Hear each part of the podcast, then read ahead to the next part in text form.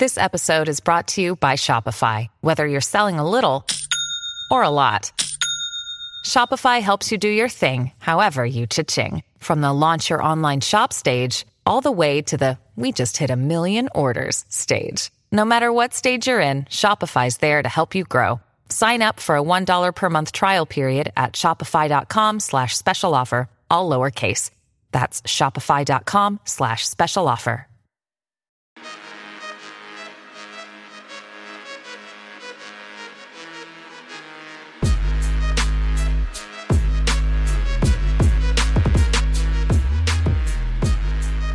Willkommen zu einer neuen Folge von Jeden Tag NBA, dem Podcast für NBA Nerds und solche, die es werden wollen. Heute nerden wir hier richtig ab mit dem ersten Jeden Tag NBA Awards Update. Viertelsaison Awards. Wenn man so will, sind ungefähr 20 Spiele absolviert, also ein Viertel der Regular Season 2023-24 ist schon durch. Wir werden es hier regelmäßig machen bei Jeden Tag NBA zur Halbzeit der Saison wieder, dann nach drei Vierteln der Saison und dann natürlich zum Ende der Saison die Finale finalen Jeden Tag NBA Awards 2023-24.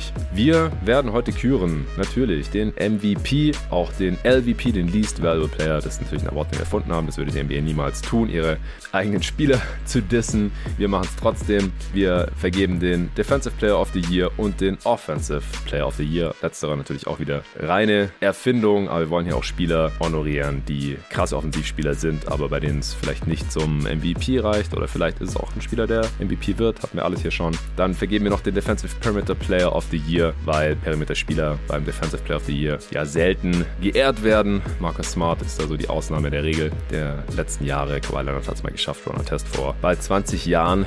Aber den Award haben wir hier dann auch eingeführt, damit wir dann ein bisschen über Perimeter Defender sprechen können. Und gleich geht's los hier mit dem Rookie of the Year. Natürlich auch eine sehr spaßige Rookie-Class hier. Wenn ihr hier jetzt Awards vermisst, ja, die findet ihr in einer Supporter-Folge, die gestern erschien erschienen ist, gerne auf steadyhq.com slash jeden Tag NBA. Den Link findet ihr in der Beschreibung dieses Pods. Supporter werden, also ein Abo abschließen. Dann könnt ihr alle Folgen von jeden Tag NBA hören. Da gibt es jede Woche richtig viel Bonus-Content. Es gibt jeden Wochentag ein News-Update morgens, so fünf bis zehn Minuten lang von Luca und mir im Wechsel. Dann seid ihr immer informiert. Ihr verpasst nichts mehr, was in dieser Liga relevant ist und passiert. Egal ob Scores sind, Verletzungen, sonstige News und Updates von Vosch, Shams und Co. Und natürlich unsere ganzen Analyse-Pods. So auch der erste erste Teil des Awards-Updates kam gestern. Da haben wir über den Coach of the Year gesprochen, Most Improved Player, sehr interessante Diskussion dieses Jahr, Comeback Player of the Year, Sixth Man of the Year. Also ihr seht auch hier wieder einen Mix aus erfundenen Awards und denen, die es in der Realität gibt. Der Pod war eine gute Stunde lang. Könnt ihr dann sehr gerne nachhören. Ich habe am Start wieder den Co-Host von Jeden Tag NBA, Luca Cellar. Was geht ab? Hey Jonathan, ja, ich bin ein bisschen traurig, dass ich diesen Pod mit dir heute aufnehmen muss, weil diesen Pod höre ich immer sehr gerne. Ah. Äh, wenn du die Awards mit tollen Gästen verteilst, bin immer gespannt, wer bei euch die Awards abräumt. Auf der anderen Seite habe ich natürlich auch richtig Bock mit dir, die Awards heute zu verteilen. Wird gar nicht so leicht in manchen Kategorien. Im ersten Teil haben wir schon aufgenommen. Auch da gab es Kategorien, da war es ziemlich leicht. In anderen war es wirklich schwer, die richtige Reihenfolge zu finden. Und ich bin sehr gespannt, äh, wie es in Part 2 ablaufen wird. Ich bin auch extrem gespannt. Äh, ich habe richtig Bock. Und bei der ersten Ausgabe, beim ersten Awards-Update jede Saison, das ist natürlich auch immer noch ein großes Ding. Erstmal alle Kandidaten, die irgendwie in Frage kommen, zu sammeln und dann miteinander zu vergleichen, zu evaluieren. In den äh, folgenden Parts ist es dann auch wirklich immer nur eher ein Update. Da schaut man halt, wie hat sich das jetzt entwickelt? Wer ist hier vielleicht an wem vorbeigezogen? Ist vielleicht doch noch ein Spieler aus dem Nichts dazugekommen, der jetzt auf einmal Kandidat ist für irgendeinen dieser Awards. Aber im Großen und Ganzen hat man es dann eigentlich irgendwann. Wir haben jetzt auch hier noch nichts, wo man sich großartig orientieren kann. Es gibt noch wenig Hype um Awards Ende November, Anfang Dezember. Allgemein gerade habe ich das Gefühl, konzentrieren sich viele so aufs In-Season-Tournament, auf den NBA Cup. Und deswegen fallen halt so Awards-Diskussionen ein bisschen hinten runter. Vor allem natürlich bei den Awards, über die sowieso nicht so viel gesprochen wird oder die es gar nicht gibt, die wir erfunden haben. Äh, da müssen wir jetzt hier das Feld abstecken. Und dann bin ich gespannt, äh, wie sich das im Laufe der Saison dann noch entwickelt, wenn dann die anderen Kollegen auch langsam anfangen, die ein oder anderen Awards zu vergeben wiedergeben in Schrift oder Audioform oder Videoform sogar. Äh, Stichwort Video. Luca, mach mal kurz Werbung für unser Jeden Tag NBA Video diese Woche auf YouTube, auf dem Jeden Tag NBA Kanal. Was hast du da gemacht? Ja, diese Woche hat ein neues Format sein Debüt gefeiert auf YouTube und zwar haben wir das äh, Jeden Tag NBA Play of the Night Format von letzter Saison, das es auf Twitter gab. Da hat Torben fast täglich ein Play gepostet und das dann für euch analysiert. Ich habe das Ganze jetzt in einem Videoformat gemacht auf YouTube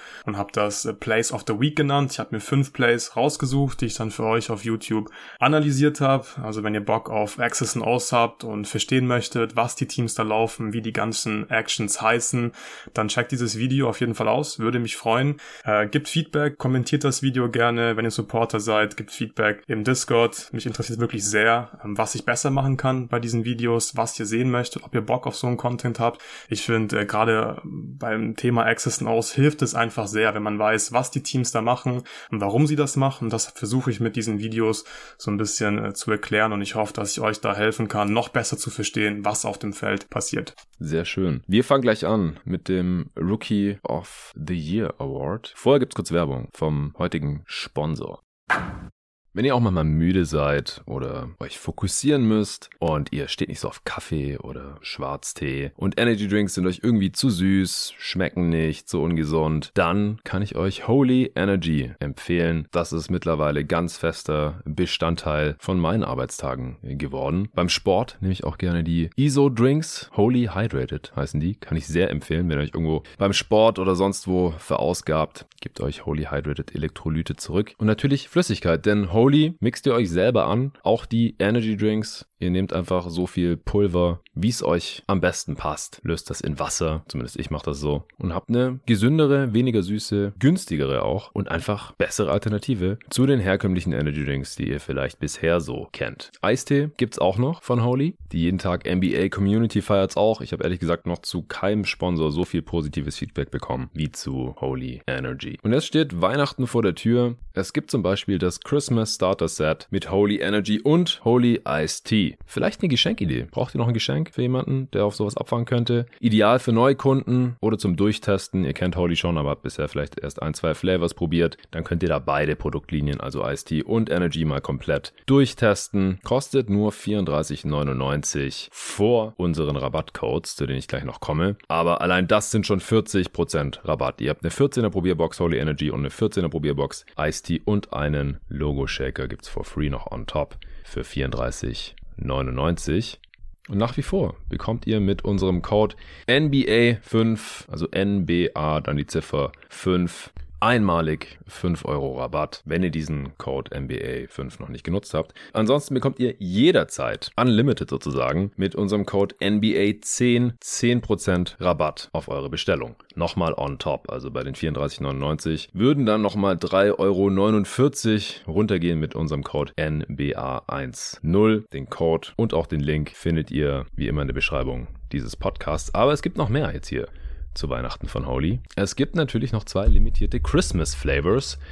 Einmal den Baked Apple Boar Energy Drink. Der ist jetzt nur für die Weihnachtszeit wieder zurück, also limitiert bis zum 24. Dezember zu bestellen. Und dann gibt's noch den Winter Punch Tea. Das ist eine ganz neue limitierte Sorte. So Winter Punch Eistee Geschmack, wenn ihr darauf steht, ist auch limitiert bis zum Heiligen Abend am 24. Dezember. Also schlag zu, solange es noch möglich ist. Ihr könnt auch ein Christmas Pack bestellen. Da sind beide diese Flavors drin. Also einmal Baked Apple Boar, einmal Winter Punch. Dann noch ein Boar Shaker und ein Punch Punch-Shaker dazu. Zwei Shaker für 74,99. Da habt ihr 24% gespart. Und diese Dosen mit dem Pulver drin, die sind echt super ergiebig, halten extrem lang bei mir. Ich packe auch nicht immer gleich einen ganzen Löffel rein in meinen Shaker, sondern oft nur so einen halben oder zwei Drittel vollen. Das äh, passt mir besser vom Geschmack her. Könnt ihr natürlich dann nach eurem eigenen Gusto so zubereiten, wie ihr möchtet. Checkt das aus. Wie gesagt, Codes und Links in der Beschreibung dieses Podcasts.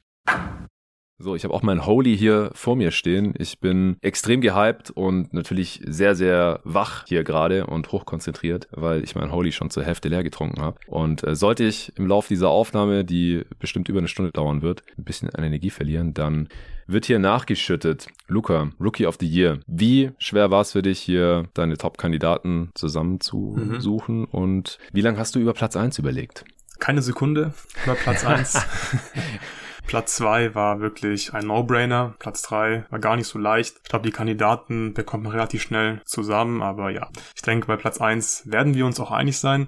Wie lief bei dir ab? Hast du Schwierigkeiten gehabt beim Ranking?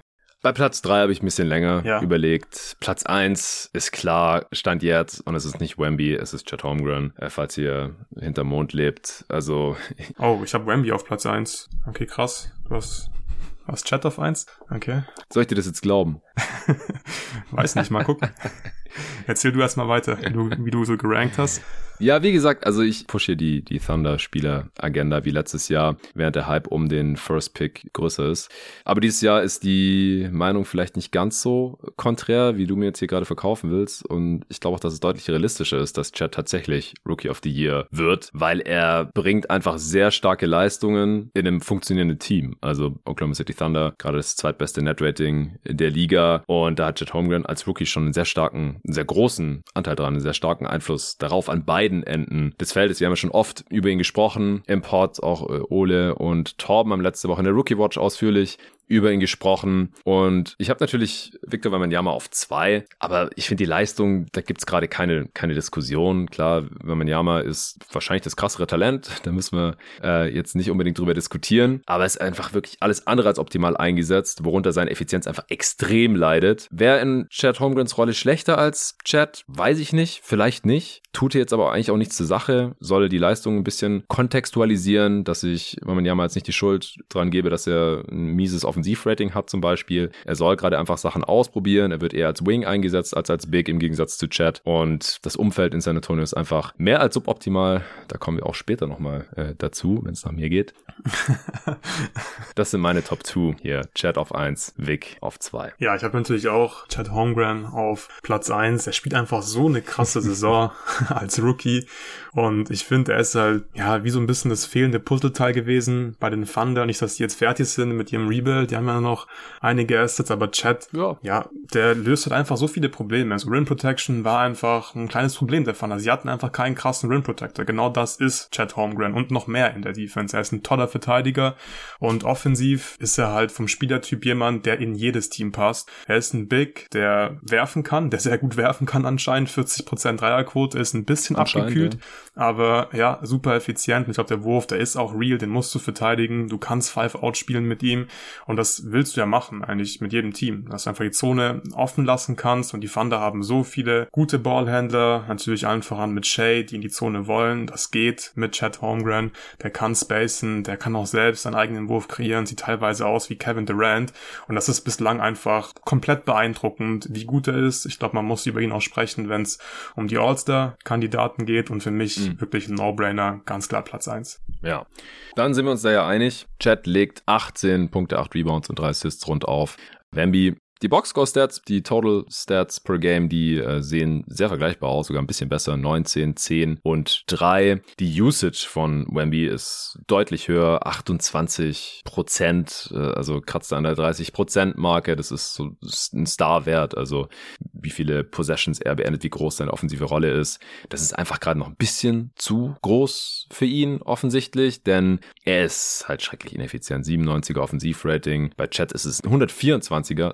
Also 27 Punkte besser auf 100 Possessions, was die Effizienz angeht. Das ist äh, ein riesiger, himmelweiter Unterschied auch. Das, das liegt einfach daran, dass Chad die Würfe, die er in der Offense der Thunder bekommt oder sich nimmt, viel, viel effizienter trifft als die Würfe, die Wemby in San Antonio bekommt und sich nimmt, auch teilweise sich halt nehmen muss in diesem offensiven Kontext. Chad trifft die mit 65% True Shooting, äh, Wemby mit 53%. Das ist ein himmelweiter Unterschied. Was mich ein bisschen überrascht überrascht hat, ist, dass Chad sich mehr Würfe selbst kreiert aus dem Zwei-Punkte-Bereich als Wemby. Hattest du das auf dem Schirm? Hatte ich nicht auf dem Schirm, dass es ähm, mehr sind als bei Wemby, aber ich glaube, ich habe es gerade eben ja gesagt, er sieht teilweise wirklich aus wie Kevin Durant in der Offense ja. äh, und deswegen überrascht es mich nicht, dass er viele Würfe sich selbst kreiert im Zwei-Punkte-Bereich und das ist natürlich auch ein sehr wertvoller Skill. Das ist enorm wichtig, wenn es um sein Ceiling geht, dass er einfach diese Self-Creation mitbringt und die Flashes sind bislang unglaublich vielversprechend bei Chat. Bei Wemby natürlich auch. Ja, ja, also wie gesagt, das äh, soll jetzt hier nicht bedeuten, dass Chat der bessere Spieler ist oder vor allem sein wird in Zukunft. Aber schon jetzt ist die Leistung von äh, Chat halt deutlich über der von Wemby einzuordnen. Wemby bekommt 73% seiner Zweier vorgelegt und äh, bei Chat sind es halt nur 68%, also ist auf vergleichbarem Niveau, aber halt 5 Prozentpunkte weniger, die Wemby sich selbst äh, vorbereitet. Bei den Dreiern nimmt Wemby deutlich mehr auf the Dribble, 81% sind da assistiert, also ungefähr ein Fünftel selbst kreiert und bei Chat sind nur 3% seiner Dreier selbst kreiert. Ja, ich weiß nicht, ob wir noch was zu Chat sagen müssen. Hast du noch was zu Wemby? Ich finde, du hast alles gesagt. Ich denke, es ist wichtig, dass wir nochmal betonen, es geht hier nicht darum, wer der bessere Spieler ist. Äh, Chat ist einfach gerade klar der Rookie of the Year, weil er in einem guten Team so eine krasse Saison spielt. Wemby hat auch schon so tolle Flashes gezeigt, aber dafür ist er einfach nicht effizient genug, um jetzt mit Chat hier mithalten zu können beim Rookie of the Year Award. Aber ich mache mir keine Sorgen um ihn oder so wegen der Effizienz. Das ist normal. Das war auch so ein bisschen zu erwarten, dass er vor allem in diesem Umfeld in San Antonio ein bisschen Probleme haben wird. Und deswegen, ja, denke ich, sind wir durch mit der Top 2. Nochmal ganz kurz zur Top 2. Hm? Ich finde es schon überraschend, dass Chad hier nach einem Viertel der Saison schon der Favorit ist auf den Rookie of the Year, weil der Hype um Wemby war so groß. Ich, du hast auch gerade gesagt, es war zu erwarten, dass es in San Antonio nicht so ideal läuft. Ich hätte mir da schon ein bisschen mehr erwartet und sie hätten okay. auch das Spielermaterial, mit dem es besser laufen könnte. Also in Anführungsstrichen einfach Zach Collins raus, Wemby auf die 5 und ein Perimeter-Spieler mehr rein und vor allem Trey Jones rein und vielleicht Sohan raus oder halt auf jeden Fall nicht mehr als primären Ballhändler. Das klappt halt überhaupt nicht. Und dann, dann wäre auch bei Wemby, glaube ich, mehr drin. Jetzt schon, in diesem Moment, in diesem San Antonio-Team. Und ich weiß nicht mehr genau, wie wir es ausgedrückt haben, aber ich habe mit Tobi ja für die Supporter so einen beste Wetten-Podcast aufgenommen. Da ging es auch um die Quote auf den Rookie of the Year. Und da haben wir auch irgendwie gesagt, also Chat kann mehr oder weniger wahrscheinlich machen, was er will. Und Wemby wird den gewinnen. Und es ist halt einfach nicht so. Chat ist, ein, ist, ist besser einfach, als ich gedacht hätte. Jetzt schon als Rookie. Die Thunder sind auch besser. Deswegen bekommt er ja auch ein bisschen Hype. Wie gesagt, es wird gerade noch nicht wirklich über Rookie of the Year gesprochen, aber gerade ist er sehr klar der, der Favorit, würde ich behaupten. Wahrscheinlich, wenn man sich da jetzt auch die Quoten angucken würde, habe ich nicht gemacht. Und Wemby, ja, enttäuscht auf individueller Ebene. Nicht, weil er Sachen nicht kann, wo ich dachte, dass er sie kann, sondern einfach, wie die San Antonio Spurs halt agieren und wie seine offensive Rolle aussieht. Das äh, überrascht mich halt durchaus. Aber gut, kommen wir zu Platz 3. Da kann man jetzt in verschiedene Richtungen gehen. Wie ich finde, ich bin mit Jaime Hackes Jr. von dem Lied gegangen. Ich auch. ja, ist, ein, ist einfach ein geiler Spieler, bringt als großer Wing ein wertvolles Skillset mit, kann werfen, hat eine Top 5 Fußarbeit der Liga oder so als Rookie, würde mhm. ich sagen. Kann sich selber damit Würfe kreieren, spielt kluge Pässe, ist ein solider Defender, sneaky, athletischer Finisher auch. Er ist ein relativ alter Rookie, also seine Age 22 Season ist das jetzt schon, also ist älter als Chad und drei Jahre älter als, als Wemby und auch andere Kandidaten, die ich mir schon an, noch angeschaut habe, kann ich auch sagen. Derek Lively wäre noch ein Kandidat.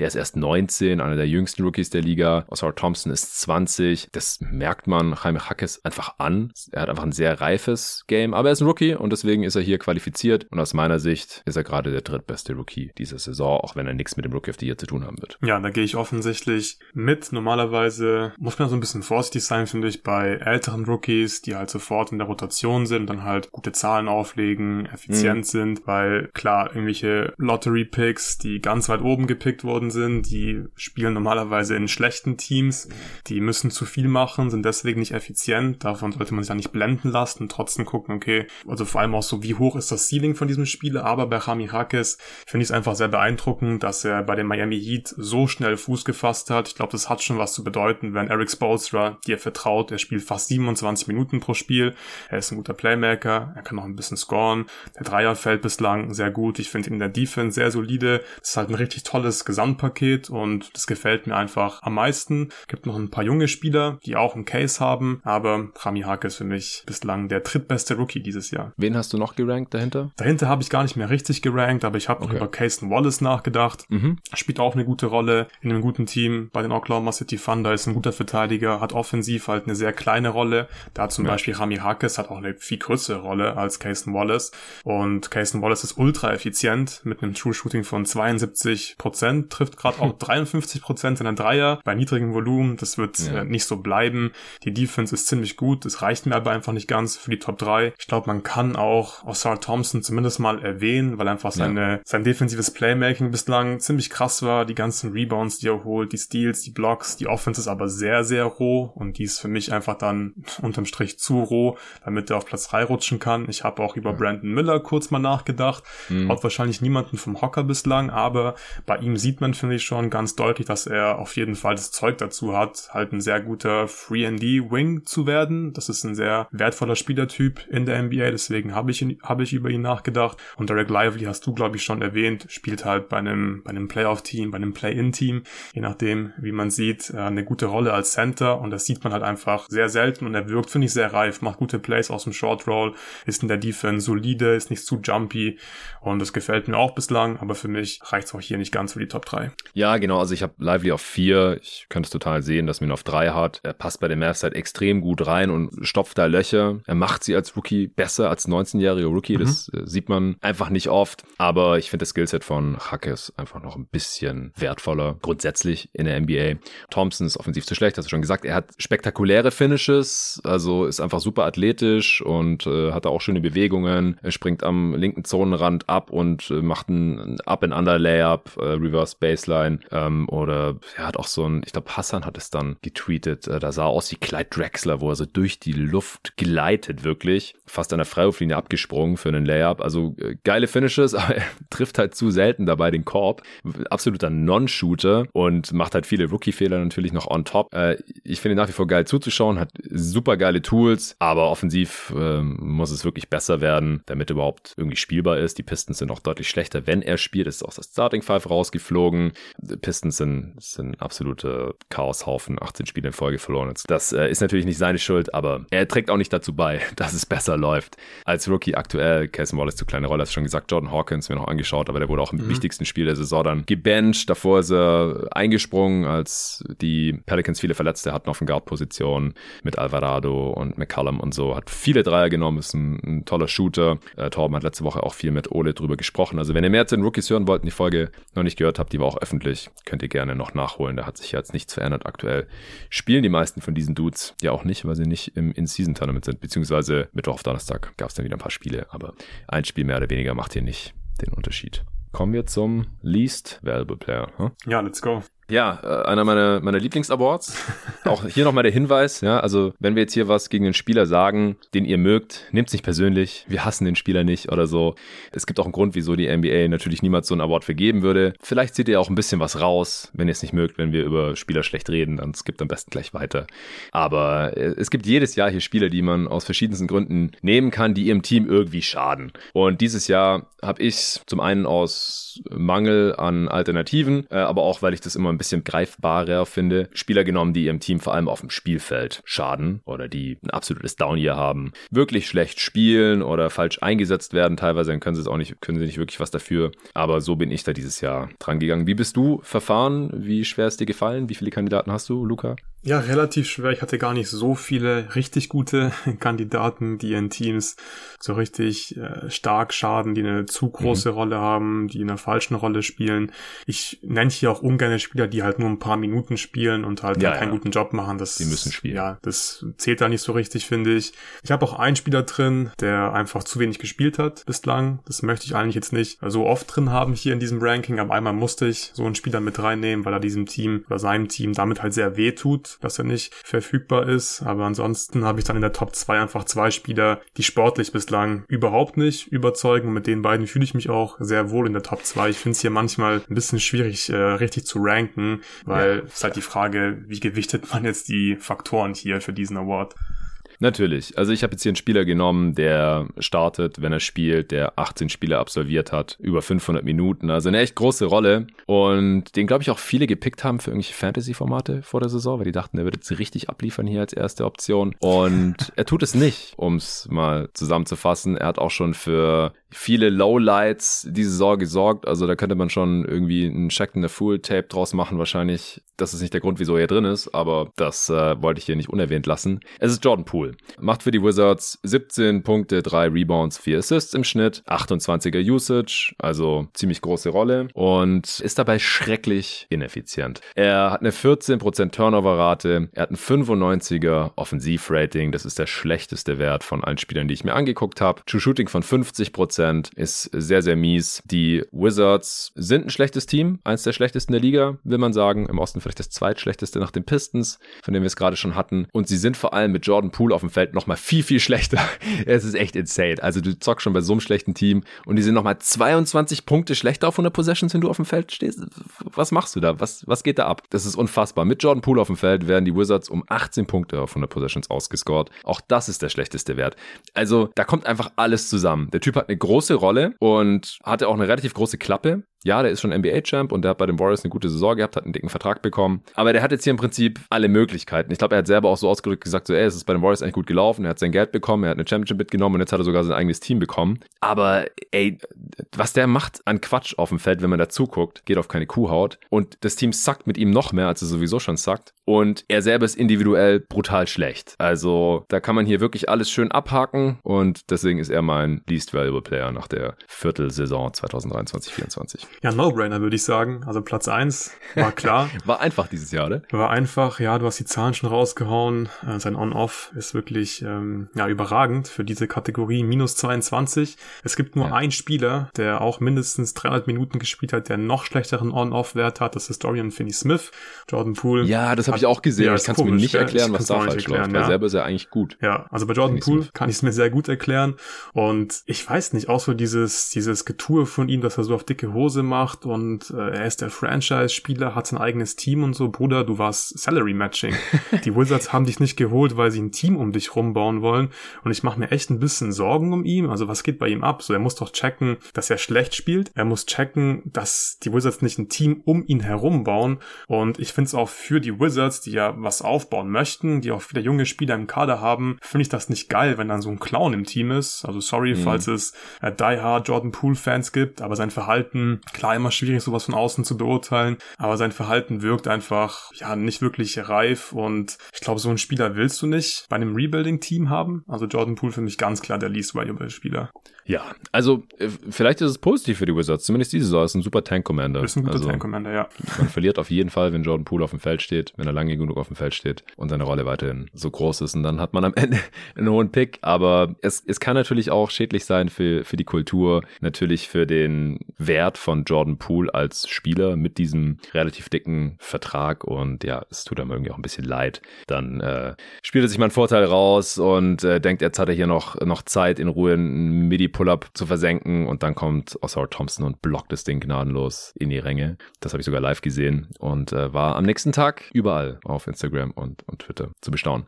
Gut, jetzt bin ich gespannt, wen du auf Platz zwei hast. Ich habe auf Platz zwei Andrew Wiggins.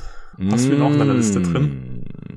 Ja, also ich habe mir sechs Spiele angeschaut mhm. und da ist Wiggins auch mit dabei gewesen. Und ab Platz zwei wird's relativ offen, finde ich. Also ja, find ich auch. kann ich total nachvollziehen. Ich mach mal kurz den Case für Andrew ja. Wiggins. Erstmal Career Low in Minuten, spielt nur 27 Minuten dieses Jahr. Finde ich, ist nicht so ein gutes Zeichen. Er ist ja eigentlich noch jemand bei den Warriors, der in seiner Prime ist. Sie haben ja viele Spieler mit Curry und Draymond Green, die jetzt eher Richtung Post-Prime gehen. Also Curry spielt zwar noch, wie als wäre er in seiner Prime, sind aber einfach älter. Und ja. da muss halt mehr kommen von Andrew Wiggins, weil er sollte halt im besten Basketballalter sein und so auch spielen, macht er überhaupt nicht. 49% True Shooting, 27% Dreierquote, das ist Career Low und er legt auch Career Lows in Steal Percentage und Block Percentage auf und hat einen On-Off-Wert von minus 16 und den Warriors tut das einfach extrem weh, weil sie brauchen ihn ja unbedingt und er liefert überhaupt nicht und deswegen für mich auch ein guter Kandidat für diesen Award. Ja, safe. Also er ist noch schlechter als er bei den Wolves teilweise war. Und da war ich schon überhaupt gar kein Fan von ihm. Er hat dann echt eine tolle Entwicklung hingelegt bei den Warriors. War immer sehr stark ans sehr heiße Dreier-Shooting geknüpft, seine Effizienz, die auch nie überdurchschnittlich war, muss man fairerweise dazu sagen, obwohl er 38, 39, 40 Prozent seiner Dreier getroffen hat die letzten Jahre.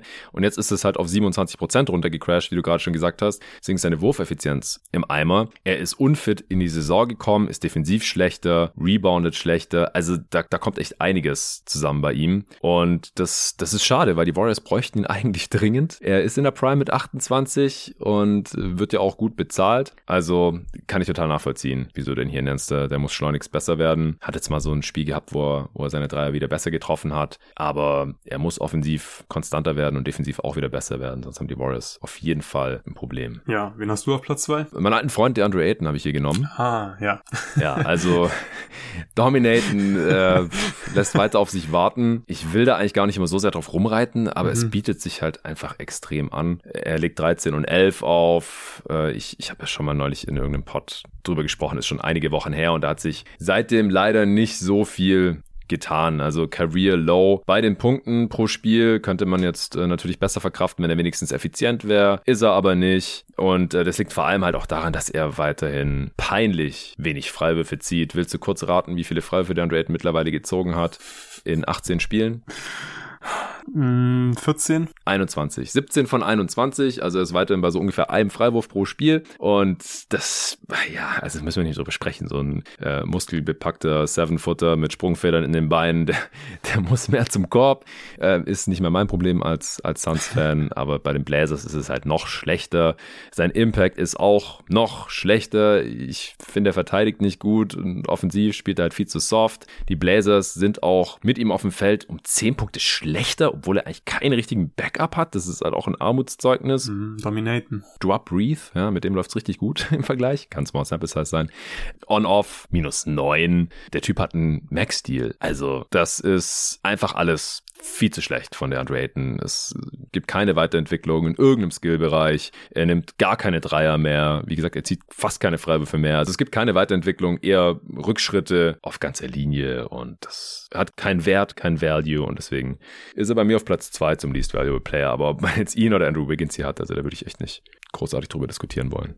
Ja, sehr guter Pick, kann ich gut nachvollziehen. Ich habe auf Platz drei Bradley Beal. Dafür kann er jetzt nicht so viel. Ah, er hat halt nur drei Spiele gemacht. Mhm. In den drei Spielen sah jetzt auch nicht so gut aus, finde ich. Und mhm. ich habe mich halt echt gefreut auf dieses neue Phoenix Suns Team. Und ich glaube, die Suns, die brauchen ihn noch unbedingt. Du willst nicht, dass Kevin Durant 37 Minuten spielen muss, dass Booker alles machen muss in der Offense. Und wenn er halt nicht fit wird und weiterhin halt so viele Spiele verpasst und danach vielleicht auch nicht so gut aussieht, dann wäre das schon ein harter ein harter Rückschlag für die Phoenix Suns und deswegen habe ich ihn hier auf Platz 3. Finde es eigentlich auch ein bisschen blöd, weil er ist halt verletzt, er kann ja nichts dafür, aber ja, habe ihn trotzdem drin. Kannst du es nachvollziehen? Mm, ja, wenn man verletzte Spieler mit reinnehmen will. Also ich bin auch enttäuscht, dass er bisher einfach nicht fit wurde, weil der hat sich diese Rückenverletzung ja in der Preseason zugezogen und kam nicht schon damit nach Phoenix oder so. Ich meine, der hatte schon mal Rückenprobleme, aber äh, in den drei Spielen war er halt sichtlich auch nicht fit, lief da halt rum wie jemand, der Rückenschmerzen hat und deswegen haben sie ihn nach drei Spielen wieder rausgenommen. Jetzt heute beim In-Season-Tournament-Game, da wurde kurz eingeblendet, wie er sich warm gemacht hat vor dem Spiel. Also scheint auf dem Weg der Besserung zu sein. Ich hoffe, er kommt auch wirklich erst zurück, wenn er bei 100% ist und dann nicht irgendwie so bei 90%. Dann wird es wieder schlimmer. Also ich, ich habe jetzt hier nicht über ihn oder andere verletzte Spieler nachgedacht.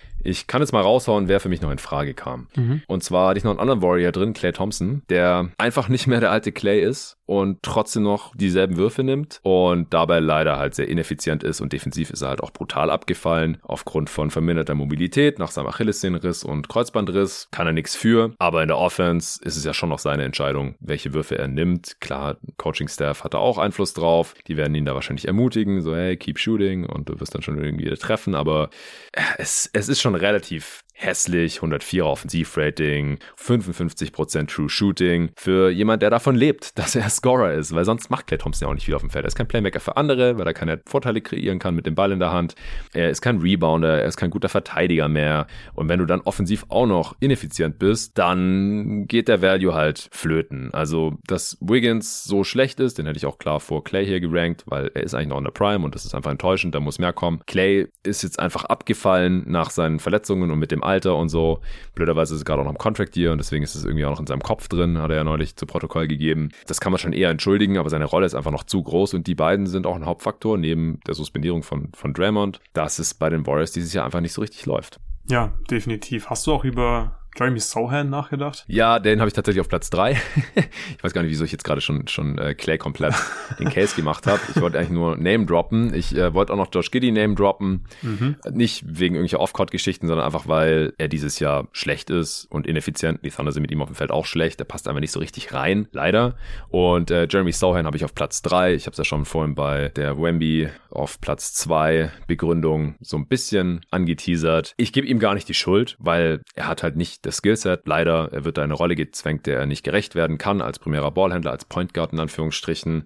Ich verstehe auch, dass man das irgendwie ausprobieren wollte, aber ich verstehe nicht, wieso man da weiter dran festhält, wenn es offensichtlich einfach nicht funktioniert. Das tut ihm nicht gut. Er wäre viel besser aufgehoben als sekundärer oder so tertiärer Ballhändler, so als Connector-Guy. Das würde ich ihm durchaus zutrauen. Aber er hat einfach nicht die Vision und das, das Passing, das Playmaking, um der primäre Ballhändler zu sein. Das kann ein solider Playmaker, mehr ist Trey Jones ja auch nicht, einfach deutlich besser. Deswegen läuft es mit ihm auf dem Feld halt so viel schlechter, als wenn er nicht spielt, ähm, weil er einfach in diese Rolle reingezwängt wird. Und sobald er nicht mehr in dieser Rolle ist oder nicht mehr auf dem Feld ist, läuft es besser für die Spurs. On-off von minus 14 ist, ist einfach mies. Und ich wollte das jetzt hier auch noch mit reinbringen in meiner Top 3 auf Platz 3, weil ich es einfach für, für einen katastrophalen Move halte von Popovic, von den Spurs und weil das halt auch Wemby mit runterzieht, aus meiner Sicht. Ja, sehr guter Case für Sohan. Ich habe ihn auf Platz 4 und ich schiebe ihn jetzt auch auf Platz 3, weil irgendwie ist es unfair gegenüber Bradley Beal, okay. dass ich hier drin habe. Er kann nichts dafür, dass er verletzt ist. Und bei Sohan würde ich es auch genauso unterschreiben. Er ist kein schlechter Spieler. Er wird einfach nur falsch eingesetzt und tut seinem Team extrem weh, weil er falsch eingesetzt wird von seinem Coach. Und ja. er ist auf jeden Fall ein guter Kandidat. Ja, also selber ist Sohan auch ineffizient, 104 Offensivrating, äh, 53% True Shooting. Aber das, das würde ich jetzt hier gar nicht ankreiden. Er würde hier nie reinfallen, wenn er nicht in dieser falschen Rolle eingesetzt wird. Das hat einfach keinen keinen Wert und deswegen bei mir Least Valuable auf Platz 3. Hast du noch Gedanken zu Giddy oder Clay? Ja, oder irgendeinem anderen Spieler? Also auch bei Clay, ich stimme zu 100% zu. Die Wurfauswahl ist wild und ich bin skeptisch, dass es jetzt viel besser wird. Und ich finde, also er muss einfach bessere Würfe nehmen. Da sind einfach mhm. zu viele Würfe dabei, die einfach keinen Sinn machen. Und ich weiß, Clay Thompson ist einer der besten Shooter all time. Trotzdem ist das einfach zu wild. Mal gucken, ob er das in den Griff bekommen kann. Ich bin, wie gesagt, skeptisch. Bei Giddy, da ist es so, ich war nie der größte Josh Giddy-Fan. Er ist kein guter Fit neben den anderen Spielern bei Oklahoma City und er wird auch früher oder später getradet getradet, da bin ich mir sehr sicher, weil er passt einfach nicht in dieses Team. Er braucht den Ball in der Hand, er ist nicht gut genug, damit er den Ball ständig in der Hand haben kann. Offball ist ein dickes Minus und deswegen ist auch er, finde ich, ein ziemlich guter Kandidat für diesen Award. Ja. Okay, dann können wir zum nächsten Award kommen. Mhm. Wir machen weiter mit dem Defensive Player of The Year. Finde ich bisher mal wieder sehr offen, wie oft zu diesem Zeitpunkt in der Saison. Niemand wird wirklich großartig gehypt. Die besten Defenses haben teilweise keinen einzelnen Spieler oder Anker, dem man das dann irgendwie stellvertretend zusprechen möchte. Ich bin mir trotzdem stand jetzt sehr sicher bei meinem Platz 1 und die Plätze 2, 3, 4, 5 finde ich dagegen noch relativ austauschbar. Ja, sieht bei mir genauso aus. Ich glaube, Platz 1 okay. ist tatsächlich zum jetzigen Stand fast schon ein No-Brainer. Also schwierig mhm. gegen Platz 1 zu argumentieren. Du hast auch Rudy Gobert auf Platz 1, oder? Ja, das ist richtig. Also wenn man sich ein bisschen damit befasst, dann kann man eigentlich zu keinem anderen Schluss kommen. Ja. Der verteidigt einfach wieder sehr viel besser, so fast wie Prime Rudy Gobert, Elite Rim Protection, auch wenn man da ein bisschen in die Stats reinschaut, Rim Deterrence. Die Leute gehen einfach viel weniger zum Ring, wenn Rudy Gobert auf dem Feld ist, weil sie Schiss vor ihm haben und sie treffen viel schlechter, wenn sie es dann doch probieren, da abzuschließen und das ist halt das, was du willst von deinem Rim Protector. Es gibt halt auch andere Kandidaten, wo die Gegner dann Angst haben, zum Ring zu gehen, aber wenn sie es dann doch versuchen, dann treffen sie eigentlich ziemlich gut, wie bei Joel Embiid zum Beispiel. Oder äh, sie gehen genauso viel zum Ring, wie wenn der Spieler nicht auf dem Feld ist, aber dann werden sie oft überrascht und treffen dann viel schlechter am Ring. Evan Mobley ist da so ein Kandidat zum Beispiel. Und auf der anderen Seite wollte ich jetzt auch diesen Stats noch nicht so viel Gewicht beimessen, weil das auch noch relativ small samples heißt, ist nach 20 Spielen. Aber so von der Richtung her überrascht es jetzt ja auch nicht. Also, dass Rudy Gobert einer der besten Rim Protector der Liga sein kann, wenn er das einfach seine ganze Karriere schon zeigt. Das wundert nicht. Er ankert die beste Defense der Liga. Kein Spieler erlaubt so wenig Punkte auf 100 Possessions, wenn er auf dem Feld ist mit seinem Team, wie er. Also von allen, die ich mir angeguckt habe, so der, der defensive On-Wert von Rudy Gobert ist der beste mit 107, 107er Defensivrating. Wenn Gobert auf dem Feld ist, das ist außer Konkurrenz. Ja, also wenn es nach mir geht, kann Rudy Gobert stand jetzt wieder ein Defensive Player of the Award bekommen. Und es würde mich auch echt extrem freuen für ihn, weil er hat echt viel Hate abbekommen für verschiedenste Sachen, aber vor allem halt dafür, wie es bei den Wolves letzte Saison lief und dass sie so viel für ihn abgegeben haben per Trade und dass die Wolves dann einfach nicht entsprechend performt haben. Und äh, diese Saison spielt er wieder besser, die Wolves spielen besser. Du hast auch Chris Finch bei den Coaches of the Year äh, mit in deiner Top 3 gehabt in der letzten Folge für die Supporter. Und äh, Gobert ist einfach ein sehr großer Teil davon, von diesem Erfolg. Ja, ich habe da gar nicht mehr so viel hinzuzufügen. Ich finde, bei ihm sticht einfach wieder dieser Rudy Gobert-Effekt raus. Du siehst, gegnerische Spieler ziehen in die Zone und denken überhaupt nicht dran, gegen ihn abzuschließen. Das ja. ist halt einfach genau das, was du möchtest von deinem Rim Protector. Und dann würde ich noch hinzufügen, dass er halt ein sehr guter Rebounder auch ist. Einer der besten, auch unter diesen Kandidaten hier. Das sind eigentlich alles gute Rebounder, aber gerade Rudy Gobert macht halt auch einen super Job, holt viele Rebounds, boxt gut aus und für mich stand jetzt ganz klar der Defensive Player of the Year. Ja, guter Punkt noch mit den Rebounds. Wen hast du auf zwei? Ich habe mich schwer getan. Ich dachte, ich kann irgendwie Jalen Beat auf Platz zwei schieben. Hat nicht ganz funktioniert. Okay. Hab ich habe ich hab Evan Mobley auf Platz zwei. Ja, okay, den habe ich auf drei. Ich habe Brook Lopez auf zwei und den Beat auf vier. Okay, dann mache ich mal zuerst den Case für Evan Mobley. Also auch sein Defensivrating, wenn er auf dem Feld ist, beziehungsweise das der Cavs, wenn er auf dem Feld ist, ist auch richtig gut. Lässt sich sehen. 108er Defensive Rating. Das ist der zweitbeste ja. Wert unter allen Kandidaten. Er hat den besten defensiven On-Off-Wert von allen Kandidaten, die ich mir näher angeschaut habe, mit minus 11,1. Das ja. ist äh, ziemlich krass. Und ja, er ähm, contestet jetzt gar nicht so viele Würfe am Ring, wie zum Beispiel Joel Embiid oder auch Brook Lopez. Die contesten über 10% Würfe mehr. Er hat auch nicht jetzt die beste Defended Field Goal Percentage am Ring, wenn er Würfe contestet, aber mhm. auch bei ihm habe ich das Gefühl, diese Länge von ihm und ja, dieses Positioning auch in der Defense. Er ist so ein intelligenter Verteidiger, er ist immer am richtigen Ort und die Gegner haben schon extrem viel Respekt vor ihm und oft müssen sie ihre Würfe halt verändern, wenn sie Würfe gegen ihn nehmen. Und ja. dazu ist er halt auch sehr mobil. Er kann auch mal einen Wing verteidigen, er kann mal vor einem schnelleren Guard bleiben. Das kann man jetzt nicht von Joel Embiid beispielsweise behaupten. Das macht er einfach nicht, in der Regular Season zumindest nicht. Und darin mhm. ist Evan Mobley einfach sehr, sehr gut. Und das Gesamtpaket in der Defense ist von ihm halt richtig geil. Also Evan Mobley hat auf jeden Fall das Zeug dazu, der beste Playoff-Verteidiger zu werden in der Zukunft. Jetzt, ersten Playoffs waren jetzt nicht so das Gelbe vom Ei, aber er hat wirklich das Zeug dazu. Er ist ein richtig geiler Verteidiger. Die Cavs haben auch wieder eine gute Defense, sind auf Platz 8 in der Defense und wenn er auf dem Feld ist, dann sind sie halt richtig gut in der Defense und dieser On-Off-Wert ist halt auch ziemlich krass, weil sein Backup ist Jared Allen und der ist halt ein richtig guter äh, Rim Protector, ist ein richtig guter Verteidiger und trotzdem ist dieser On-Off-Wert so krass von Evan Mobley, deswegen habe ich ihn hier auf Platz 2. Ja, also die werden gegeneinander gestärkert, sind ja beides Starter, ja. aber wenn der eine nicht drauf ist, der andere halt immer drauf, deswegen ist Jared Allen de facto sein, sein Backup oder Mobley, der von Jared Allen. Ja, also ich, ich kann den Case von Mobley auf jeden Fall sehen. Er ist auf jeden Fall der versatilste Kandidat. Also der kann problemlos auf Perimeter-Spieler switchen. Der verteidigt ja auch einfach standardmäßig oft gegnerische Wings, weil Jared Allen halt den gegnerischen Big verteidigt. Und ich glaube auch, dass er das ähm, höchste Potenzial hat in Zukunft. Ich fand ihn auch defensiv gegen die Knicks nicht schlecht. Die Cast-Defense war ja auch gut. Die Offense hat einfach nur extrem ja. gesackt.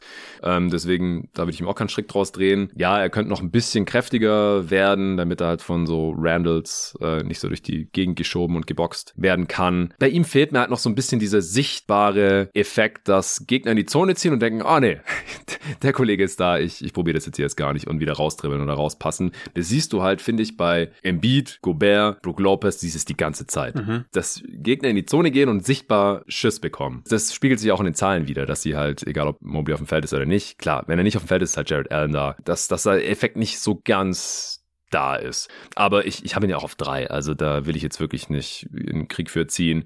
Ich finde halt, Brook Lopez bringt immer noch die, die bessere Mischung aus Deterrence und schlechterer Quote am Ring mit, was du halt vom Rim Protector sehen möchtest. Die Gegner nehmen über vier Prozent weniger Würfe am Ring und treffen über vier Prozent schlechter am Ring. Ja, das defensive Scheme wurde ein bisschen umgebaut, es liegt ihm nicht so sehr, da kann aber nichts dafür aus meiner Sicht. Und äh, was mir auch aufgefallen ist, äh, jetzt wo ich zuletzt ein bisschen Bugs geschaut habe, dass er oft auch ähm, sehr gut gut in der Transition Defense ist. Also, obwohl er eigentlich ein langsamer Big ist, vermeintlich, wenn der schon zurück ist und da entsteht irgendwie so eine One-on-One-Situation in der Early Offense oder im Fast Break sozusagen, die Gegner haben keinen Bock gegen Brook Lopez äh, zu finishen. Dann, dann drehen die lieber ab und brechen den, den, den Fast Break ab. Ich weiß nicht, war das im Spiel gegen die Hawks am Wochenende, wo ich das ein paar Mal beobachtet habe? Habe ich auch wieder gedacht, Brook Lopez ist einfach so ein krasser, krasser Rim Protector. Ich hatte ihn letztes Jahr ja auch als mein Defensive Player of the Year, weil mir Jaron Jackson einfach zu wenig gespielt hat, sowohl was die Spiele angeht, als auch die Minuten pro Spiel. Und ich äh, Brook Lopez halt individuell ungefähr auf demselben Level wie Triple J gesehen habe. Der ist übrigens für mich jetzt heute kein Kandidat. Ich finde, der defensiv ein bisschen abgebaut. Kann man jetzt auch auf die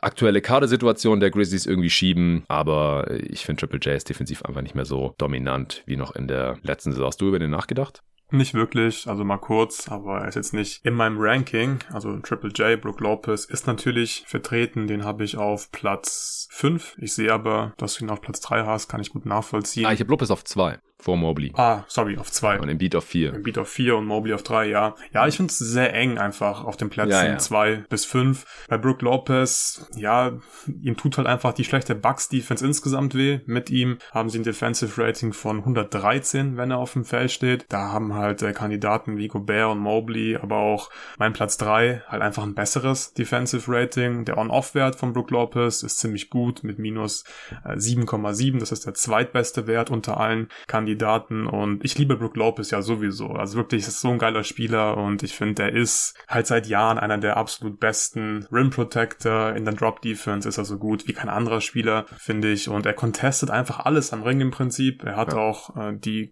höchste oder die größte Contest Rate unter allen Kandidaten mit äh, 48 Prozent. Die Gegner nehmen generell wenig Abschlüsse am Ring, wenn er auf dem Feld ist. Nur bei Gobert gibt's da statistisch einen größeren Effekt, wenn er auf dem Feld ist. Aber die Bucks sind einfach defensiv nicht gut, sind ja. auf Platz 20 im Defensivrating. Das tut Brook Lopez hier ein bisschen weh bei meinem Ranking. Ja, da hast du ein bisschen Davids Philosophie. Der kann auch immer nie Spieler beim Defensive Player of the Year ja. hochranken, wenn die äh, Team Defense sagt. Aber ich finde, der kann einfach gar nichts dafür. Und sie ist halt, du hast gerade auch schon gesagt, sie ist so viel besser, wenn er auf dem Feld ist, zehn Punkte besser. Also, da brauche ich einfach keinen Beweis mehr dafür, dass es einfach überhaupt nicht an Brook Lopez liegt. Das ist für mich hier kein Hindernis. Ich würde jetzt nicht auf eins schieben, aber auf zwei. Aber wie gesagt, so zwischen zwei und, und fünf kann man hier alles Mögliche ranken. Hast, du hast jetzt noch irgendeinen Spieler, den wir noch gar nicht besprochen haben, oder? Habe ich es richtig rausgehört? Ja, mein Platz drei. Ich habe nämlich Anthony Davis auf Platz ja, drei. Ja, kann ich total sehen. Aber die Defense äh, mit Anthony Davis auf dem Feld ist auch nicht wirklich besser als mit Brook Lopez auf dem Feld. Ja, ein bisschen. Also wirklich nur ein bisschen, aber mit AD 111,8 Defensivrating, mit Brook Lopez 113,3. Wie gesagt, das ist wirklich Haarspalterei hier gerade bei den Plätzen zwei bis fünf, zumindest Plätze drei bis fünf auf jeden Fall. Ich finde Mobley, da fühle ich mich relativ wohl mit ihm auf Platz zwei. Danach fällt es mir wirklich sehr schwer. AD spielt halt auch eine krasse Saison defensiv, blockt sehr viele Würfe, fault ja. dabei, nicht viel. Ähm, Brook Lopez blockt noch mehr Würfe, also eigentlich gerade kein guter Case für Anthony Davis gegen Brook Lopez. Äh, aber auch auch bei D sieht man einfach, er hat so viel Einfluss auf die Würfe am Ring. AD ist auch ein bisschen mobiler als Brook Lopez. Die Lakers Team Defense ist halt besser, muss ich zugeben. Spielt auf jeden Fall eine Rolle. Die Lakers sind in der Top 10 im Defensivrating und deswegen habe ich AD auf Platz 3, bei Platz 20. Auch wenn Brook Lopez nicht viel dafür kann, fühlt sich einfach falsch an. Da bin ich bei David. Ja, also herzlichen Glückwunsch, AD, dass seine Teammates besser verteidigen, wenn er nicht auf dem Feld ist. es gibt vielleicht gute Tipps von der Bank oder, oder feuert die richtig krass an. Ja, die Defense ist ja auch mit AD auf dem Feld ein bisschen besser als die Bucks Defense mit Brook Lopez auf dem Feld. Geringfügig, kann in einer Woche schon anders aussehen. Ja. Wir werden sehen. Also ich bin ja großer AD-Fan, das muss ich mir erklären. Ich, ich liebe seine Defense. Äh, ich habe ihn auch auf Platz 5. Ich, ich finde halt, dass sein statistischer Case jetzt nicht herausragend ist und ich finde ihn auch nicht super konstant defensiv. Also ich meine, wenn der immer 100% geben würde, dann wäre der beste Defender der Liga, aus meiner Sicht. Also er hat einfach die besten, besten Tools, was so Mobilität, Antizipation, Länge, Kraft und so weiter angeht. Aber ja, Top 5 ist er schon.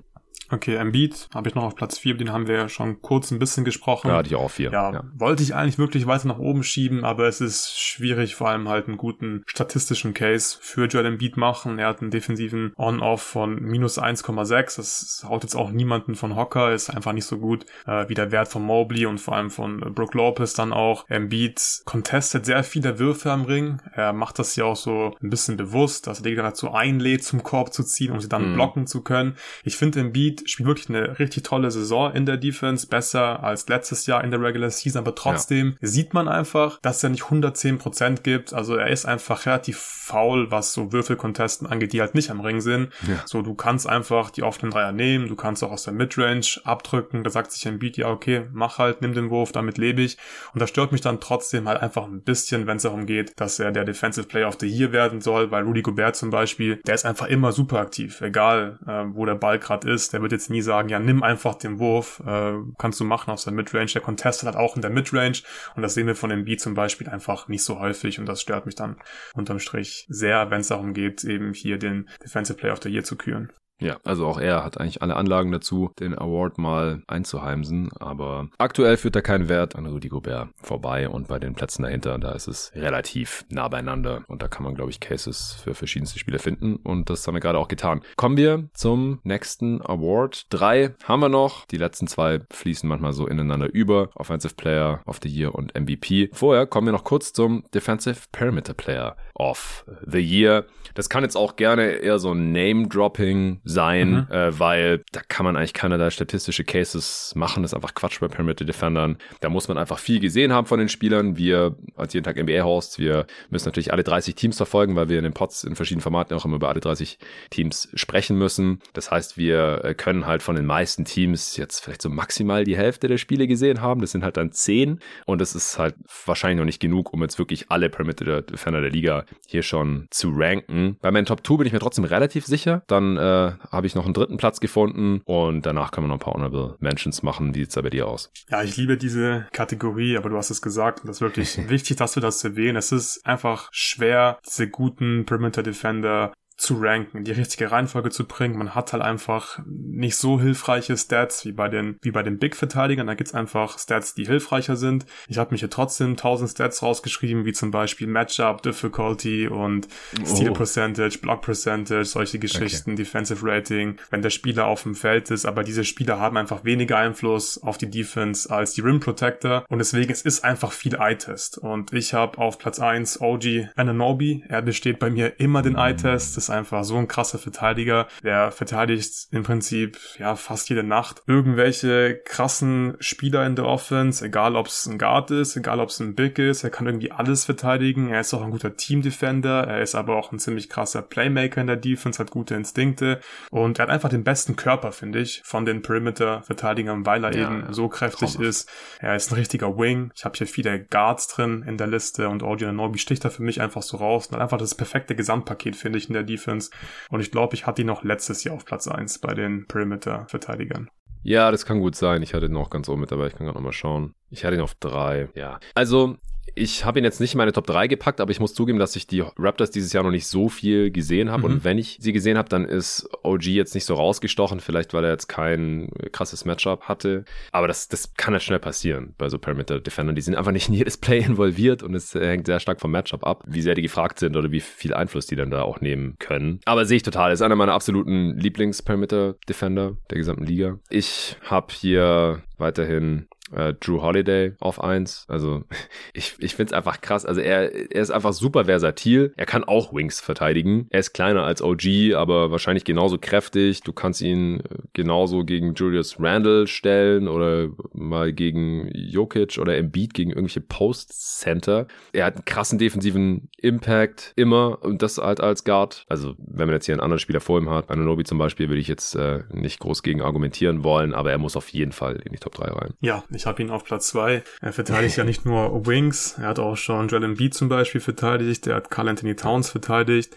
und der Typ ist Stimmt. so kräftig, der bewegt seine Füße so gut, der ist einfach eine Wand in der Defense, den kannst du keinen Millimeter schieben und er ist vor allem so, so ein intelligenter Verteidiger, das siehst du einfach. Der gibt mir auch einfach so Quarterback-Vibes in der Defense und das finde ich sehr, sehr wertvoll. Das ist viel wertvoller als jemand, der einfach nur gut on-ball ist und seinen Mann gut verteidigt. True Holiday ist natürlich on-ball auch eine Maschine Maschine, aber ist halt auch ein toller Aufballverteidiger und definitiv einer der besten Verteidiger der gesamten NBA. Gehört hier definitiv auch in die Top 3, da sind wir uns einig. Ja, und äh, man kann gerade schön sehen bei den Bucks, wie er, wie so ein Spieler halt fehlt ja. in der Defense.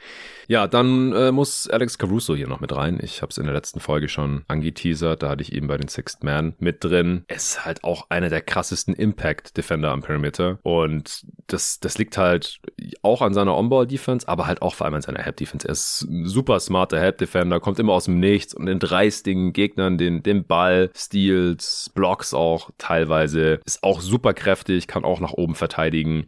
Also Drew Holiday gar nicht so unähnlich, vielleicht nicht ganz so versatil, vielleicht ein bisschen, bisschen kürzer, ein bisschen leichter, aber also besser wird's als Guard Defender einfach nicht. Also mehr Impact hat da, hat da niemand abseits von Holiday und Caruso, würde ich behaupten, weil die halt immer in den Gaps sind, immer irgendwo dazwischen funken, trotzdem ihr eigenes Matchup nicht aus den Augen lassen. Ich ähm, habe ihn halt hinter Holiday geschoben, weil er halt offensichtlich nicht über 30 Minuten pro Spiel spielen kann. Ja, deswegen habe ich ihn auf Platz 4. Äh, okay. Gehört eigentlich in die Top 3, wenn er mehr Minuten spielen würde, aber 23 okay. Minuten ist mir da einfach ein bisschen zu wenig, wenn es um den besten, ja, Defensive Perimeter Player geht, weil er kann einfach nicht so viel Impact haben, wenn er nur 23 Minuten spielt. OG spielt 32, Holiday spielt 35 Minuten pro Spiel und die Bulls Defense ist auch mit ihm nicht gut, liegt nicht an Alex Caruso, gar keine Frage, ja. aber ich äh, will das nutzen heute, um hier noch einen anderen Spieler einfach positiv zu erwähnen. Und zwar habe ich noch Jalen Sachs reingebracht, der spielt zwar auch nicht so, so super viel mehr als Alex Caruso, aber immerhin 27 Minuten pro Spiel. Und ich habe mit Tobi Bühner ja in dem Deep Dive zu den Magic und zu den Bucks drüber gesprochen, wer denn eigentlich der beste Verteidiger ist oder der wichtigste Verteidiger in diesem Scheme der Orlando mhm. Magic. Und die Magic haben halt einen Top Defense dieses Jahr. Und wir waren uns einig, es ist Jalen Sachs. Er ist halt auch jemand, der ein super Teamverteidiger ist, der reißt sich halt wirklich in jedem Play den Arsch auf, der kann auch größere Spieler verteidigen, kämpft da super am Korb und im Post um die Position, ist on-ball gut, kommt gut über Screens, redet glaube ich auch sehr viel in der Defense und das darf man nicht unterschätzen, das ist so wichtig, dass du jemanden hast, der halt die ganze Zeit redet, der sagt, wo man hinlaufen muss, was für eine Coverage man spielt. Und deswegen habe ich Sachs hier reingenommen. Ich habe ja auch äh, viel jetzt von ihm gesehen, weil ich das Video zum Magic Defense gemacht habe für unseren YouTube-Kanal. Und da hat er mich einfach komplett überzeugt und deswegen schiebe ich ihn hier in die Top 3 noch rein. Ja, kann ich sehen. Ich, ich finde, er fällt halt, was so die Kraft gegen größere Gegenspieler als Defender angeht, ein bisschen ab gegenüber Caruso und auch Holiday. Die werden quasi nie überpowered. Bei Sachs habe ich zum Beispiel gegen Celtics, als wir das Spiel live kommentiert haben, da haben wir das halt gesehen. Also der wurde halt von Jalen Brown und Jason Tatum quasi attackiert. Und das will ich halt nicht sehen von einem Top 3 Perimeter Defender, der halt auch nach oben verteidigt oder verteidigen muss. Ansonsten stimme ich dir zu. Tolle Screen, Navigation, äh, weiß, was er zu tun hat, auch super smart, schnelle Füße, schnelle Hände auch auch. Er hat dann auch Jalen Brown später im Spiel durchaus Probleme bereitet, Turnovers forciert und so. Aber wenn es um Post-Defense geht, was bei Perimeter Defender jetzt nicht das Allerwichtigste ist, aber die anderen, die wir jetzt hier genannt haben, äh, Ananobi natürlich, Caruso, Holiday, die haben das alle mit im Repertoire. Und bei Jalen Sucks habe ich da halt schon Szenen gesehen, die mich da zweifeln lassen haben. Hast du gesehen, dass er mal Wings im Post erfolgreich verteidigt hat? Ja, ja, habe ich auch im Video ein paar Clips drin dazu. Ich glaube, Tatum ist einfach halt tough. Also Tatum ist mhm. Inzwischen so gut. Ich glaube, da kannst du manchmal einfach nichts machen. Mir ist ja wirklich positiv aufgefallen, dass er super um die Position meistens kämpft und dann Steals holt bei dem Pass in dem Post beispielsweise. Ja, okay, das ist ähm, Dass er auch manchmal dann während dem Post-Up den Ball klaut. Also er geht da dann schon viel auf Steals, aber macht das einfach sehr gut. Und ich finde, das ist gar nicht so eine riesen Schwachstelle bei ihm. Klar, körperlich kann er nicht mithalten mit Holiday und Caruso, aber da mache ich mir keine großen Sorgen bei ihm drum. Ja, also ich vertraue dir da auch. Äh, ich habe das jetzt gerade nicht mehr auf dem Schirm gehabt, dass du das im, im Video tatsächlich mit, mit drin hattest. Ja, waren hatte nur ein, zwei Clips. Es war ah, okay. einmal Siakam, glaube ich, und einmal OG, also zwei große, kräftige Spieler. Und die hat er beide mal dann gestealt im Post. Okay, gestealt, aber jetzt nicht beim Post-Up vom Wurf irgendwie abgehalten oder gestonewalled oder, oder dann irgendwie krass contested oder sowas.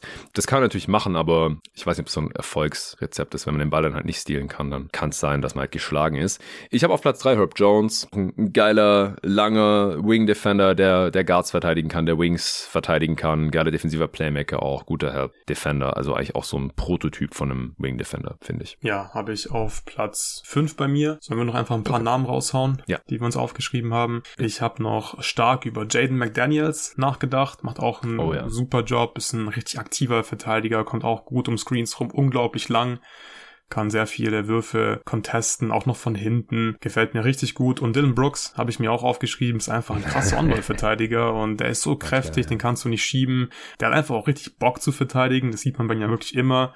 Er hat Lust, LeBron James zu verteidigen und zu ärgern. Er ist gut im Post. Er ist auch als Teamverteidiger gut, finde ich. Nicht ganz so gut wie andere Kandidaten. Aber Dylan Brooks ist einfach einer der besten Wingstopper der gesamten NBA. Ja, ja, kann ich auf jeden Fall sehen. Äh, ich äh, wollte hier noch Joshua Kogi nennen, äh, prädestinierter Point of Attack Defender von den Phoenix Suns, der, der kräftig ist, der schnelle Füße hat, der auch von 1 bis 4 alles verteidigen darf. In Phoenix reicht bei mir nicht für die Top 3, aber der spielt auch aufgrund seiner Defense, war offensiv bietet er leider nicht so besonders viel an. Ansonsten, ja, McDaniels ist klar, leider zu wenig gespielt ähm, und wenn er dann zurückkehrt und fit bleiben kann, dann äh, muss er in Zukunft hier vielleicht auch höher gerankt werden. Ansonsten habe ich jetzt niemand mehr aufgeschrieben. Ich auch nicht. Das waren meine Top-Kandidaten. Von mir aus können wir gerne zum Offensive Player of the Year kommen.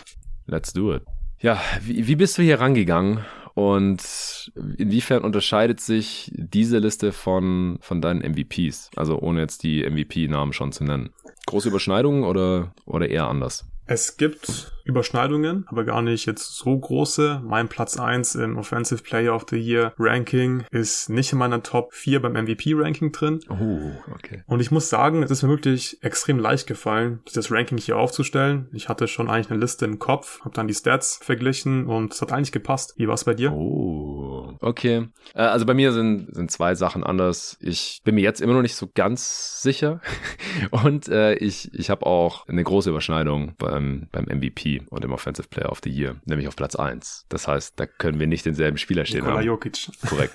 Ich habe da Jokic. Ich gehe davon aus, dass du Halliburton auf 1 hast. Ich habe Halliburton auf Platz 1. Den habe ich auf 2. Aber also ich habe darüber nachgedacht und wie gesagt, ich bin mir auch immer nicht hundertprozentig sicher, aber ich finde Jokic offensiv einfach immer noch krasser als Halliburton. Ja, Halliburton bekommt natürlich gerade den, den Hype und sie haben die beste Offense der Liga und mit Halliburton sind die Passes bei einem 128 Offensivrating, wenn er auf dem Feld ist. Das ist auch besser als die Nuggets mit Jokic, der bei 124 steht. Aber wir haben ja im letzten Pod auch drüber gesprochen. Ich hatte Rick Carlisle auch beim Coach of the Year mit drin. Wir haben schon viel über Halliburton gesprochen beim Most Improved Player, inwiefern er sich da nochmal verbessert hat und was ihn so krass macht. Aber ich, ich glaube einfach, dass die Infrastruktur und die, die Teammates in Indiana auch was dazu beitragen, dass die Pacers so eine krasse Offense haben. Also ich habe ja auch schon im Pod jetzt ein paar Mal erwähnt, dass es ähnlich gut laufen kann, wenn Halliburton gar nicht dabei ist und McConnell auf dem, auf dem Feld ist. Und wenn Jokic nicht spielt, dann tankt die Offense halt komplett in Denver. Die ist 23 Punkte besser mit Jokic auf dem Feld. 23 Punkte besser. Das ist, ist insane. Das heißt, die haben so ein 100er Offensivrating, wenn Jokic nicht spielt. Das ist katastrophal. Mies. Die Nuggets Bank, die hält sich dann nur mit Defense über Wasser im Prinzip. Und individuell ist Jokic ja auch einfach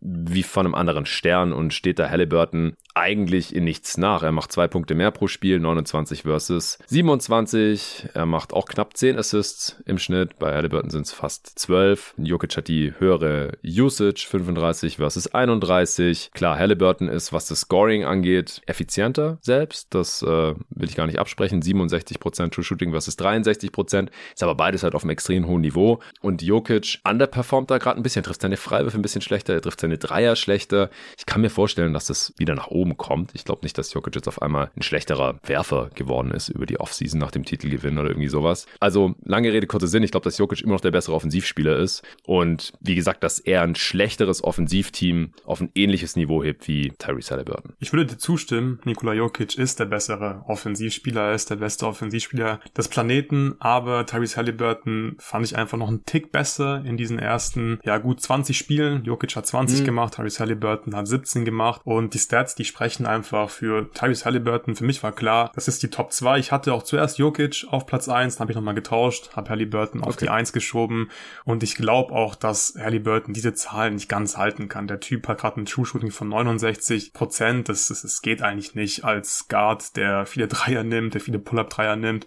Das muss ein bisschen nach unten regressieren. Ich glaube, Jokic kann noch besser werden. Ich denke, dass Jokic auch am Ende der Saison auf Platz 1 landen landen wird in diesem Ranking. Aber ich okay. wollte Halliburton einfach für seinen krassen Saisonstart belohnen. Und wie gesagt, man kann einen guten Case für ihn machen. Die Pacers haben ein Offensivrating von 128, wenn er auf dem Feld ist. Die Nuggets in Anführungszeichen nur ein Offensivrating von 124, wenn Nikola Jokic auf dem Feld steht. True Shooting bei Jokic auch nicht schlecht, 64 aber halt nicht ganz so krass wie das von Tyrese Halliburton. Halliburton legt mehr Assists auf pro Spiel. Halliburton äh, trifft ganz, ganz krasse Pull-ups die ganze Zeit, trifft 45% seiner Dreier. Das ist wirklich total verrückt, was er macht. Und ja, die Pacers sind einfach offensiv, stand jetzt noch ein Tick besser als die Nuggets, wenn Nikola Jokic auf dem Feld steht. Ja, also solider Case. Ich glaube, man, man kann auch Halliburton an eins auf jeden Fall machen.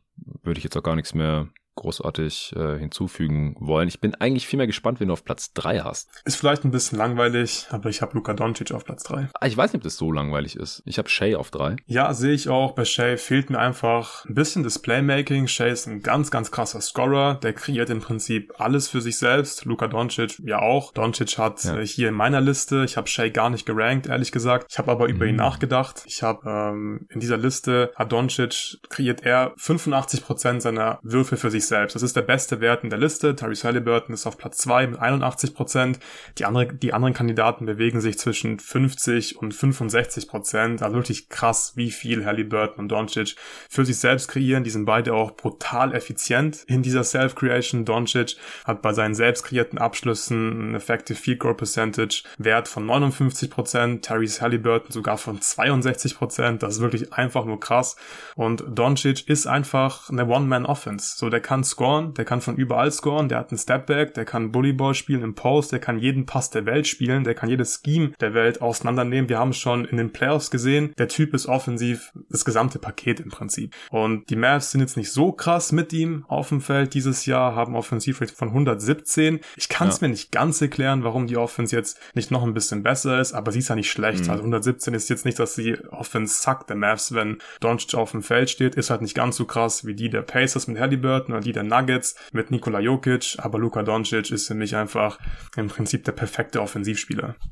Er hat auf jeden Fall das Skillset, um hier auf eins zu sein. Und das ist wieder das alte Thema. Ich bin einfach ein bisschen enttäuscht davon, dass ich ihn für eins gar nicht in Betracht gezogen habe. Was nicht an ihm individuell liegt. Er hat auch nochmal einen Sprung nach vorne gemacht. Er macht 31, 8 und 8. Das ist natürlich insane. Ist dabei auch super effizient. 120er Offensivrating, 62% to Shooting. Also legt da auch ein Career Year auf. Aber mir gefällt einfach das, was am Ende dabei rauskommt, was die Team-Offense angeht, nicht so besonders gut. Also er ist halt meilenweit entfernt von Halliburton oder oder, Jokic's Team Offense. Und haben die die besseren Mitspieler als Doncic offensiv? Glaube ich eigentlich nicht. Die Mavs haben auch unfassbar viel Shooting. Genau das, was du neben Doncic, so wie er halt spielt, haben möchtest. Er hat dann noch einen Kyrie Irving neben sich. Und was mich massiv irritiert hier ist, dass die Mavs Offense schlechter ist, wenn Luka Doncic spielt. Und das ist nicht mal knapp. Das ist nicht mal so, ah ja, ein, zwei Punkte, mein Gott, hin und her. Wen juckt das schon? Die ist fünf Punkte schlechter, wenn Luka Doncic auf dem Feld ist. Was ist das denn? Wenn Kyrie Irving auf dem Feld ist, mit denselben Teammates, dann läuft es viel besser, als wenn Luka Doncic auf dem Feld ist. Das kann auch ein bisschen fluky sein, aber das, das sieht einfach total komisch aus, wenn du daneben jetzt hier Typen wie Halliburton oder Jokic oder auch Devin Booker zum Beispiel hast, wo du halt siehst, wenn die nicht auf dem Feld sind, dann zackt die Offense vergleichsweise. Also mehr oder weniger, bei Jokic und Booker mehr, bei Halliburton ein bisschen weniger. Und bei Doncic ist die einfach besser, wenn der sitzt. Das passt für mich irgendwie nicht mit Offensive Player of the Year zusammen.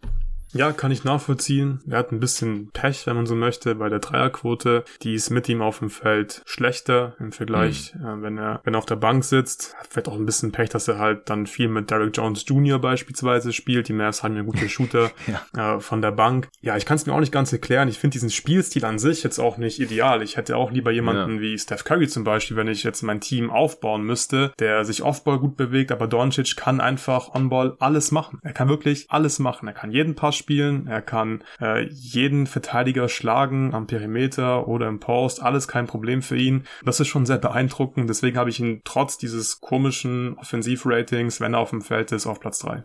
Ja, ja, also Finde ich auch okay, aber für mich hat es dann halt nicht für die Top 3 gereicht. Ich habe äh, hab dahinter jetzt auch nicht mehr großartig gerankt. Vielleicht noch kurz der Case für Shay. Also mit ihm ist die Offense auch krankhaft effizient auf dem Feld. 121er Offensivrating, 10 Punkte besser, als wenn er sitzt. Und er selber ist natürlich auch eine absolute Macht. 30, 6 und 6. Äh, unfassbar effizient mit einem 129er Offensivrating. Das ist der drittbeste Wert hinter Jokic und Halliburton. Was das eigene Scoring, die eigene Scoring-Effizienz oder offensive Effizienz, muss man ja sagen, das sind ja auch Turnovers und Assists mit berücksichtigt. Aber er hat eben auch ein 64% True Shooting, was total krass ist. Also der ist auch nicht zu stoppen. Wir haben es jetzt natürlich noch nicht in den Playoffs gesehen, aber das ist ja auch ein Regular Season Ranking für die bisherige Saison, die die Thunder Offense rollt, vor allem wenn er halt auf dem Feld ist, wie gesagt. Und deswegen habe ich ihn hier auf Platz 3 gepackt. Äh, ich habe gerade schon Booker genannt, der war noch ein Kandidat für mich, weil das ist echt nicht zu verachten, die Suns Offense, wenn Book auf dem Feld ist, ist quasi auf dem Niveau der Pacers Offense, wenn Halliburton auf dem Feld ist. 127er Offensivrating, das ist ein absolut sicker Wert.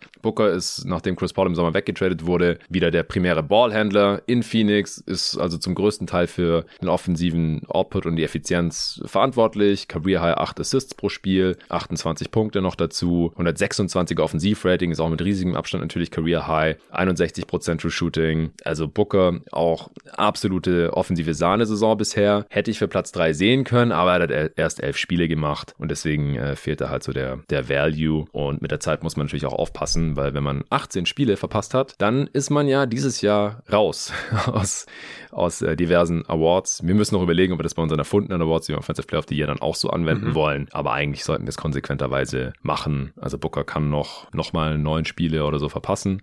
Aber er, er wäre jetzt halt auf Kurs dazu, da leider rauszufallen. Den hätte ich auf vier oder fünf. Ich habe danach jetzt nicht mehr wirklich gerankt. Also ähm, Doncic kommt dann natürlich auch noch. Äh, Curry, wie stehst du zu dem bisher, zu seiner Offense in dieser Saison? Ja, ich liebe Curry. Curry gehört immer in diese Liste rein. Ich habe ihn auf Platz vier. Er hat ein True Shooting von 68 Prozent, also ultra effizient, fast so effizient wie Tyrese Halliburton. Er trifft seinen Dreier sehr gut mit, 43 Prozent und einfach dieses, dieses Off-Ball-Movement von ihm, das kann man halt, das kann man halt gar nicht in irgendeinem Stat zusammenfassen, wie wertvoll das ist, dass er sich die ganze Zeit bewegt, dass er die Defense immer auf Trab hält und es ist einfach genial, was er offensiv macht. Ja, er legt nicht so viele Assists auf, nur fünf im Schnitt, aber so dieses Off-Ball-Movement ist einfach eine Art von Playmaking. So, wenn er einen Split-Cut läuft oder eine Split-Action, dann ist es fast wie ein Assist, finde ich, wenn beide Verteidiger halt zu ihm rausrennen und jemanden auf einen Layup hat, weil Curry einfach diesen Split gelaufen ist und deswegen ist er für mich so wertvoll in der Offense. Ich habe ihn auf Platz 4. Joel Beat habe ich auf Platz 5. Hast du auch über ihn nachgedacht? Ja, ich habe auch über ihn nachgedacht, auf jeden Fall. Also der kommt dann auch da. Ja, ja, Embiid einfach ein krasser individueller Scorer, den kannst du nicht aufhalten. Ist einfach komplett undeniable in der Offense. Und sein Playmaking ist halt endlich noch ein bisschen besser geworden. Sieben Assists oh ja. mhm. im Schnitt. Deswegen habe ich ihn, glaube ich, zum ersten Mal in dieser Liste drin. In den letzten ja. Jahren war mir sein Playmaking einfach immer ein Tick zu schlecht und Shay hätte ich auch mit reinnehmen müssen, merke ich gerade. Also das ist auch so krass, äh, die Self-Creation von ihm, der muss ja. zumindest mal gerankt werden. Ja, okay, also ich habe jetzt, ich vermisse jetzt hier auch keinen Kandidaten mehr. Also klar, man könnte auch noch irgendwie über Kevin Durant sprechen. Der fällt halt, was die Creation für andere angeht, so ein bisschen ab, aber auch der legt 31, 6 und 6 auf bei ziemlich perversen Effizienzwerten, 122 Offensivrating, 64% True Shooting, also auch viel Self-Creation über die Hälfte seiner Würfe, geht kein Assist voraus. Ich finde es auch ein bisschen schade, also wenn ich Dreier nimmt, also 50% Dreierquote in allen Ehren, aber nimm noch ein paar mehr Dreier und dann schießt du vielleicht noch 40 Prozent, wäre auch okay.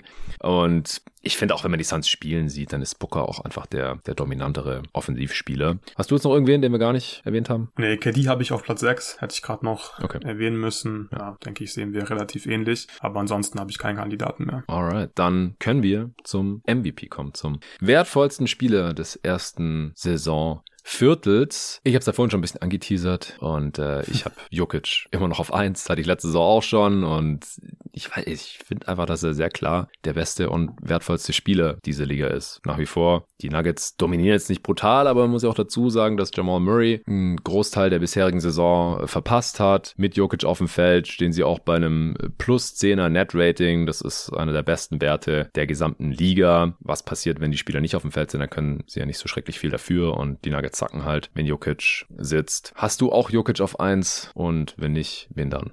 Ich habe Nikola Jokic auf Platz 1 diesmal. Okay. Ich hatte Embiid letztes diesmal. Jahr auf Platz 1, ja. ja. Da habe ich halt noch den Case gemacht, dass die Defense von ihm mir immer noch zu schlecht ist, nachdem die Nuggets jetzt Champ geworden sind und die Defense von Jokic kein Problem war während dem Playoff Run, fällt es mir schwer, diesen Case nochmal zu machen, dass er ähm, auf Platz 2 gehört, weil Embiid der bessere Verteidiger ist. Embiid ist der bessere Verteidiger. Ja. Aber ja, Jokic ist inzwischen einfach solide und offensiv. Ja, durch dieses Playmaking ist halt einfach schon nochmal ein Stück krasser als Joel Embiid, gar keine Frage. Frage. Die Mitspieler sind auch ein Tick schlechter wieder dieses Jahr bei den Nuggets, weil Jamal Murray so viele Spieler bereits äh, verpasst hat. Und es ist schwierig, einen Case gegen Jokic zu machen. Ehrlich gesagt, die Offense ist krass, wenn er auf dem Feld ist. 124er Offensivrating, haben wir eben schon gesagt. Die Offense der Sixers mit besseren Mitspielern, wenn Joel Embiid auf dem Feld ist, hat auch ein sehr gutes Offensivrating mit 122, aber halt ein Tick mhm. schlechter als die der Nuggets. Glaubst du, man kann irgendwie einen Case für Embiid machen? Also hast du ihn überhaupt auf Platz zwei? Ich habe ihn auf zwei, ja, tatsächlich. Ja.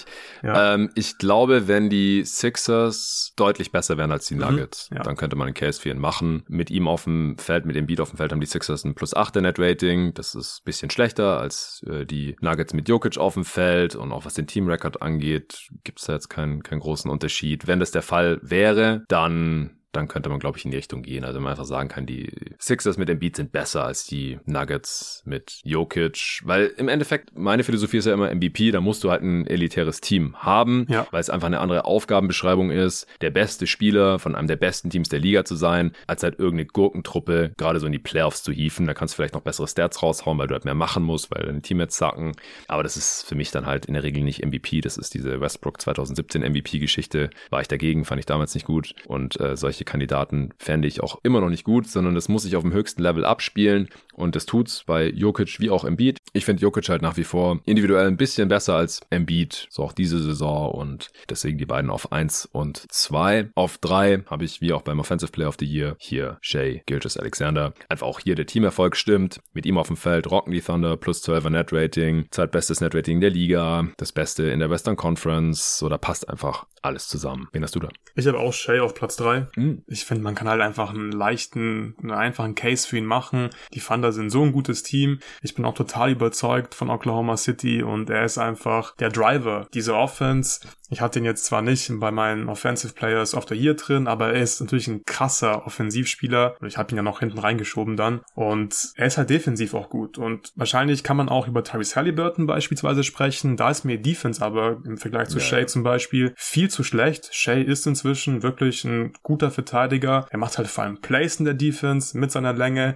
Er ist aber auch on-ball fokussierter, finde ich. Und das gefällt mir insgesamt gut. Und offensiv, wie gesagt, du kannst ihn halt nicht stoppen one-on-one. -on -one. Der hat so eine krasse Fuß Fußarbeit, der ist so krass aus der Midrange, er zieht Fouls, der Dreier fällt auch gut dieses Jahr, er nimmt immer noch relativ wenig, muss er aber auch, also er muss gar nicht mehr nehmen, weil er einfach so krass aus der Midrange und am Ring ist. Und es gefällt mir richtig gut, das Gesamtpaket. Und ja, mit diesem, mit diesem guten Team-Record, finde ich, hat er einfach einen guten Case. Ja, auf jeden Fall. Nee, also Halliburton kommt für mich für MVP überhaupt nicht in Frage. Die Pacers sind zu schlecht. Ja. Wir haben als Team Net-Rating von einem 46-Siege-Team. Das ist auch unwesentlich besser, als ich vor der Saison erwartet hatte. Sie haben die beste Offense der Liga, aber halt auch eine scheiß Defense. Und das Net-Rating von plus 6 mit Halliburton auf dem Feld, das hält sich halt auch in Grenzen. Also da sind halt einfach Typen wie Jokic, Embiid, Shea viel, viel besser unterwegs. Oder auch Tatum steht bei plus 10. Den würde ich jetzt auch noch ganz gerne nennen, auch wenn die letzten paar Wochen echt nicht gut von ihm waren. Vor zwei Wochen hätte ich ihn wahrscheinlich noch auf 3 gehabt oder auf jeden Fall safe in der Top 4. Äh, auch hier wieder Booker, der hat den besten On-Court-Wert. Also kein Spieler hier ist so gut mit seinem Team auf dem Feld wie Devin Booker mit den Phoenix Suns plus 13, absolut insane. Also Anthony Edwards kommt da auch ran, aber den habe ich nicht in MVP-Diskussion. Dafür ist er individuell meiner Meinung nach nicht gut genug, immer noch nicht effizient genug, nicht konstant genug. Aber wie vorhin auch schon äh, beim Offensive Player of the Year, Booker hat einfach zu wenig Spiele gemacht und entsprechend stehen die Suns auch nicht ganz oben in der Conference. Das äh, wären jetzt so meine Kandidaten im erweiterten Kreis. Muss ich natürlich noch LeBron nennen, weil ich ja vor der Saison den Case gemacht habe, dass ich mir vorstellen kann, wenn die Lakers gut sind und LeBron ein Bounceback hat, dass der wieder in der Diskussion sein wird. In der Realität kann ich mir auch immer noch vorstellen, vor allem wenn sie jetzt das In-Season-Tournament irgendwie gewinnen sollten. Äh, aber ja, er, er kommt individuell nicht ganz an die anderen ran. Die Lakers mit ihm auf dem Feld auch nur bei plus sieben, auch wenn sie ohne ihn natürlich brutal äh, sacken. Äh, ich habe halt auch ein bisschen Angst davor, dass er sich früher oder später verletzt hat. Bisher 20 Spiele gemacht. Also ich glaube nicht, dass er am Ende der Saison wirklich ernsthaft in der Diskussion sein wird, aber wollte ja auch noch eine Honorable Mention geben, genauso wie KD und Janis und dann hört es auch auf bei mir. Ja, ich habe Tatum noch auf Platz 4, Janis auf mhm. Platz 5, LeBron sehe ich auch, aber danach stimme ich dazu, äh, hat niemand so einen richtig guten Case, weil ja, also ich glaube Halliburton, der hat halt von den Stats her noch einen guten Case, aber da sind wir uns ja einig, das Team ist einfach nicht gut genug. Also die Pacers, nee. die werden halt nicht äh, Dritter oder Zweiter im Osten und wenn die halt gerade so nicht ins Playen müssten, dann reicht mir das einfach nicht und dann gibt's ja. auch keine anderen Kandidaten, finde ich. Nee, und wir haben ja Kandidaten, also es ist jetzt nicht so, dass genau. es ja. irgendwie Gründe finden müssen, warum Embiid oder, oder Jokic das nicht, also wahrscheinlich wird sie da einer von den beiden oder Shay halt so als Dark Horse, wäre jetzt so mein Tipp. Mhm. Vielleicht auch mal Tatum, aber der kriegt irgendwie nie den Bass, auch wenn die Celtics gerade wieder das beste Net-Rating der Liga haben. Ich weiß nicht genau wieso. Das ist einfach immer Standard-Kandidat, äh, Top 3, Top 4. Und ja, ansonsten so Doncic, Curry, so die Teams sind einfach zu schlecht, selbst wenn die auf dem Feld sind. Der hat auch ein bisschen abgebaut. So, es gibt dann keinen Kandidaten mehr, glaube ich, den wir vergessen haben.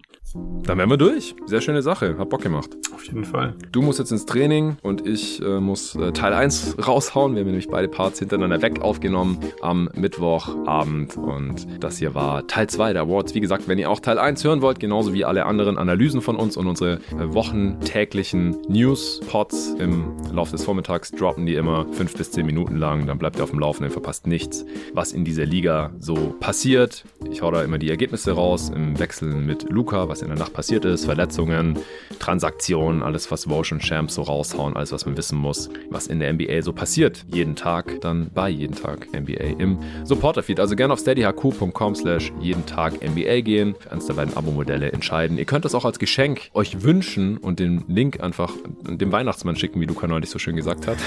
Und dann kriegt ihr das vielleicht zu Weihnachten einen Tag, jeden, äh, ein Jahr, jeden Tag NBA, will ich sagen.